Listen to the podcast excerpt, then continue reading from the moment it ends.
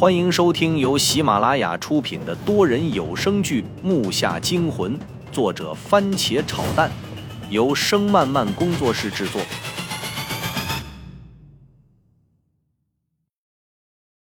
第三十一集。回到沈阳不久，我的伤势就已完全康复了。虽然只有短短的三天，但也足以让我兴奋的。因为这次回去的事儿，整个人就变了一个样儿在墓里还不小心让脸上挂了彩，留下了一条两寸来长的疤痕，然后就是瘦了数圈的身体，现在感觉自己都能飞到天上去了。重点是如我所愿，得到了心仪已久的苹果四。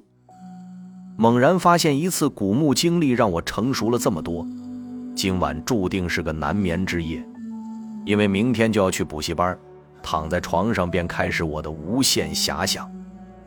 话又说回来，自从做的两次噩梦后，我又常梦到了好多后来下墓的经历，但现在却一个都想不起来了。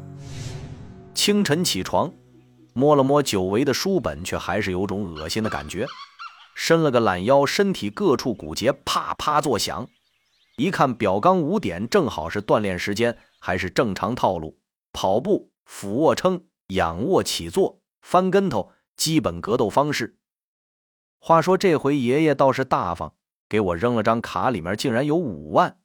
这钱父亲都不知道呢，毕竟以后下墓的是我，不是他。手在兜里动了动，好像碰到了什么东西，脑顿时亮了一下，把这事儿忘了。当时那里面破手机的内存卡让我带了出来，买裤子时正好换到这儿来了。我和父亲还在那猜那帮人是谁呢，把这卡读取一下不就得了吗？我坐在旁边的树荫下，开始忙活了起来，把那张内存卡插进了我的 MP4 里，调了半天，终于找到了那些图片，只有四张好像是合影。因为像素的问题，看不清人的长相，只能看到四个人，中间站了一个与我相仿的少年，左手缠着白布，可以看出他并不愿意合照，而且一共四张都是重样的，让我无语。接着又是初步文件夹。我一看，大吼出来：“全是毛片！”只翻到最后，才看到一个未命名的视频。我急促地把那些移动到自己的内存卡，然后匆匆地收拾放进包里。当然，毛片还在那个内存卡里。嘿，我说，你他妈还知道来呀？一个声音传到我的耳朵里，这是十米外的人喊的。幸好我收得快，不用想都知道。大早上就骂人的也就杨默了，我起身迎上去笑道：“不好意思啊，手机丢了，一直没能联系到你，晚上请你们啊。”你可算回来了！哇塞，周鹦鹉你瘦这么多，你去抽油了吧？瘦了就是瘦了，哪有什么抽油，就是锻炼了。我冷冷地说：“因为我一想起来在墓里发生的事儿，我就恶心。”哎，对了，晚上请你们吃饭聚一下。下课回到家，我把内存卡移到了电脑上，把图片缩小了一些。这会儿看起来还好，但太小却无法分辨相貌。大概可以看出，除了那个少年，剩下两个是中年人，而最左边的则是一个跟爷爷岁数差不多的人。我是怎么看怎么觉得眼熟，但从始至终都看不清相貌上的细节。唯一知道的就是他们一共有五个人，照相的当然算一个。我给父亲打了电话，说我晚上有约，先把这事儿扔给他。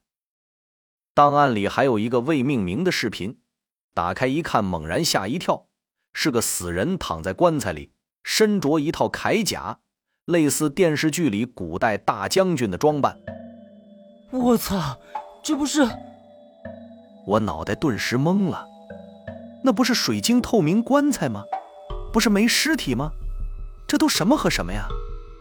我冷静下来观看视频，录像随着手电的光束在整个墓室内移动，录到的也是我和父亲看到的那些。回头再说那个尸体上满是绿浆，恶心至极，头发零零碎碎的粘在头上，一层黝黑发亮的皮紧贴在骨头上，瞅着就想吐。最值得一提的是他的手骨特别长，足足有我两根中指加在一起那么长。关掉视频后，我倒吸了一口气。我们的所有猜想与假设全被推翻了，又多出了好多疑问。如果那个尸体不在棺材里，那又会在哪里？不可能是被他们这帮人毁了，因为这个内存卡的主人是在第一个墓室遇害的，石室内也没有烧过东西的痕迹。我想那些人不会傻到把它弄出去，一个诈尸就有可能把他们全部撩在那儿。想到这儿，我后背顿时凉了一片，头皮也随之发麻。记得墓室门口好像有什么东西在看着我们，我没来得及跟父亲说，而且那个人也可能不是被虫子咬死的，而可能是被他弄死的。这个他，难道他真变成僵尸了？坐在电脑前，索性打一把《梦三国》，但是心不在那儿，无聊到我自己都不知道干什么。拿起手机给他发了几条短信。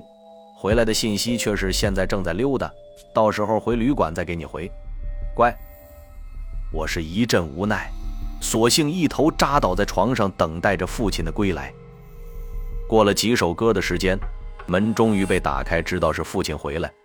我一个鲤鱼打挺翻了起来，坐上电脑，把那些东西拖了出来。父亲还没来得及擦汗，就凑过来看电脑的视频。听完我的解释，他大概知道我们去时的确已经晚了。接着我又让他看照片，他看照片的表情特严肃。当我指着那个老头说眼熟时，他回过头意味深长地说了一句差点让我栽倒的话：“当然眼熟，那是你姥爷。”我顿时就毛了。我小时候跟姥爷近，后来去了沈阳就再没什么联系。他是我爷爷的弟弟，从小就偷着学那些爷爷练剩下的东西。父亲也没想到这个盗墓团伙里竟然有他，特别是他们把那个尸体弄哪儿去了，都到那程度，为什么不拿着金栓往下走？这未免太奇怪了吧！木下惊魂多人有声剧，感谢您的收听，更多精彩内容，请听下集。